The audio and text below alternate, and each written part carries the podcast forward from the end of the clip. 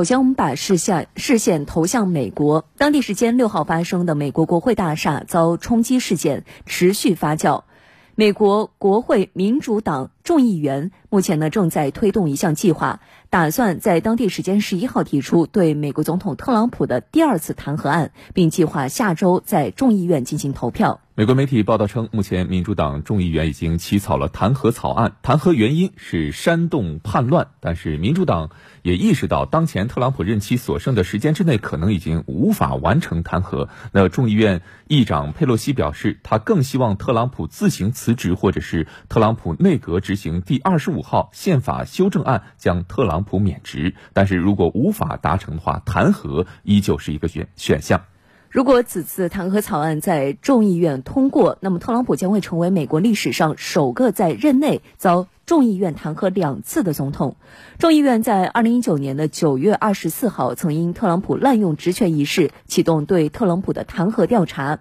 在二零二零年二月五号，共和党掌握的参议院投票否决了弹劾条款。当地时间八号晚上，也就是北京时间的昨天早上，美国社交网站推特发布声明称，美国总统特朗普的个人账号将永久停用。声明说，在经过仔细审核的近期特朗普个人账号的推文及相关问题，特别是这些推文在推特上和其他地方如何被解读后，由于担心更多煽动暴力的风险，该账号将被永久停用。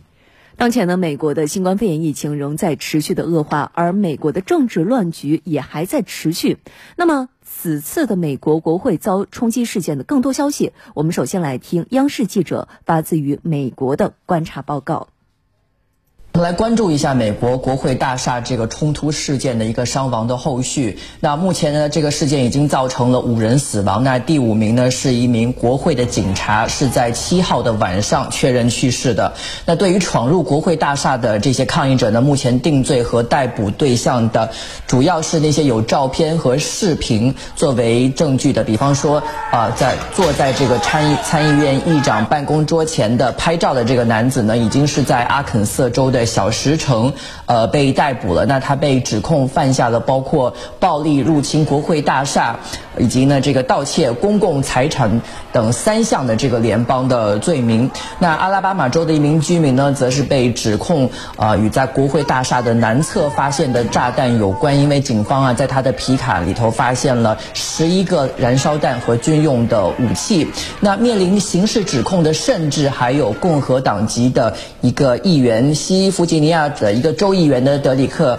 埃文斯。拍摄了自己闯入国会大厦和一些禁区的视频，那成为了指控的一个证据。除了制造冲突的这些犯罪分子之外呢，国会大厦自身的一个安全的治安的漏洞也被正式放上了台面。参议院的国土安全与规划委员会呢，在八号宣布说，他们将会对国会的治安管理工作的这个失败举办两党的听证会。因为目前网上流传的很多呃视频呢，都显示啊，警察存在。向抗议者放行，甚至和抗议者自拍的这样的一些失职的行径。那我们接下来看一下特朗普方面啊，八号特朗普是宣布说他不会出席一月二十号拜登的一个就职的典礼。那拜登回应说说呢是那就欢迎副总统彭斯出席。值得注意的是，根据美国媒体援引消息人士的报道，众议院的民主党人呢计划最早在十一号，也就是下周一啊提出对特朗普的这个弹劾的条款。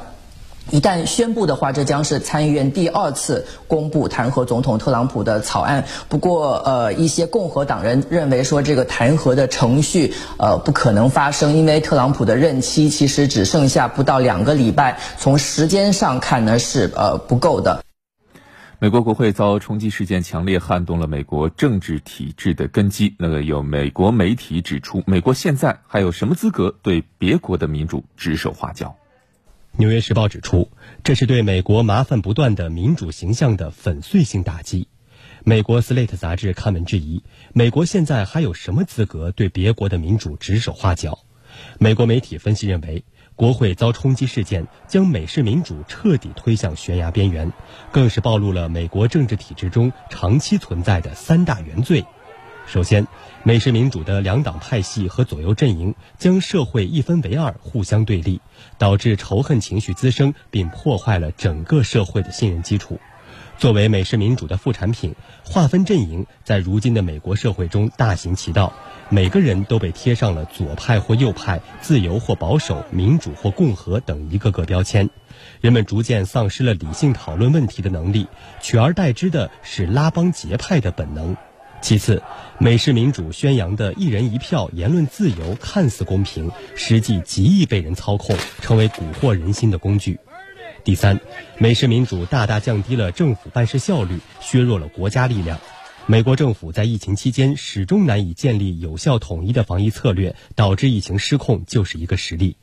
舆论认为，美国当前社会矛盾激化，对立的种子已经种下，任何一方上台都会招致另一方反扑。